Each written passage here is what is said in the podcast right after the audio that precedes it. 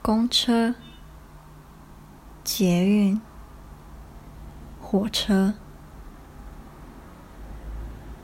当你在搭这些交通运输工具的时候，你在做什么？有些人一整路上就是滑着手机，头也不曾抬起来过一次；有些人则是闭目养神，可能是要掩盖盯着前方的人的那种尴尬吧。带着孩子的妈妈，或是阿公阿嬷。则会一整路上带着笑意的看着自己活蹦乱跳的孙子，而带着汗臭味、青春的吓人的高中国中男生们，则会成群成群的围着手机打游戏、喧嚣，恨不得让全车的人都知道他们还有未来。我呢，我喜欢观察车上不会回避我眼光的人。瞧。我现在搭着火车，前面坐着一个中年女子。她先是百无聊赖的左右观看，当她发现我的眼光时，也没有避开，直勾勾的盯着我。嗯，四十岁，三十八岁。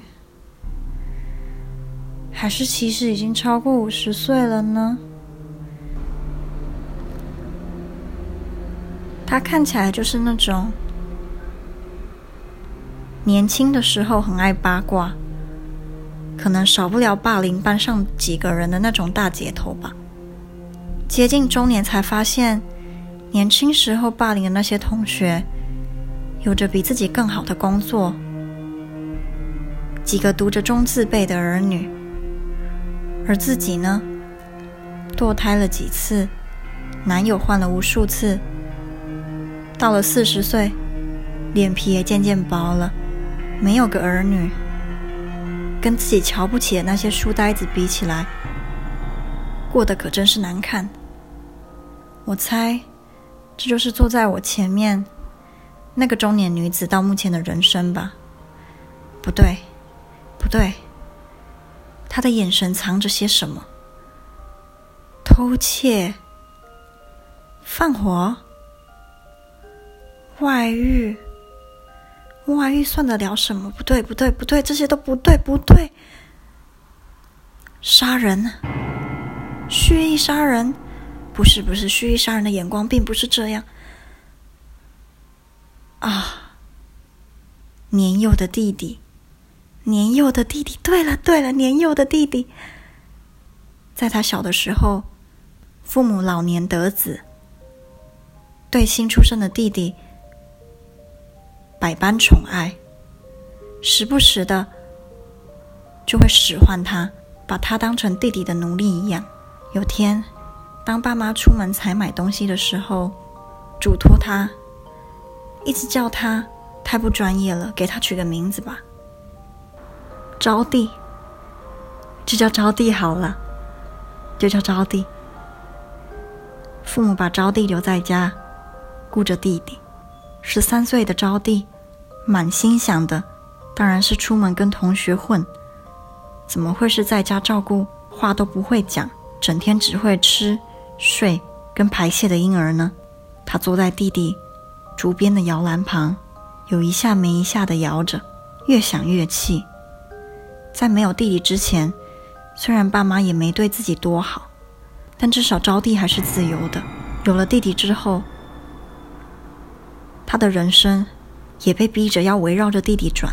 凭什么？凭什么？你们有问过我想不想当姐姐吗？凭什么？看着弟弟熟睡的脸庞，越觉得面目可憎。他把手轻轻的、轻轻的掐在弟弟。脆弱、细小的脖子上。对了，对了，这就是为什么他的眼神是那个样子。我猜到了，他到现在偶尔还是会因为自己那无法洗清的罪孽而从噩梦中满身大汗的惊醒。我往右边一看，有一个身穿大衣、身材高大的男子，他他跟招娣一定有什么关系？是什么关系呢？招娣要去哪？招娣要去哪？去。对了，招娣要去拜访她的表姐。她的表姐，她的表姐，已经是个头发花白、乳房下垂、走路极度难看的中老年女人，跟着退休老师的丈夫住在平庸的公寓里。招娣就是要去拜访他。这个高大的男子，他跟招娣的表姐有一腿。是的，你看，他每次看到这里来，就不敢往招娣看。太明显了，我知道你在想什么，我知道的。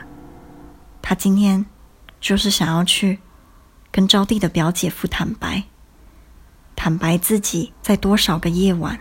都取代着他的位子，躺在招娣表姐的旁边，真是有趣。车子上的人，车子上的人生，站到了。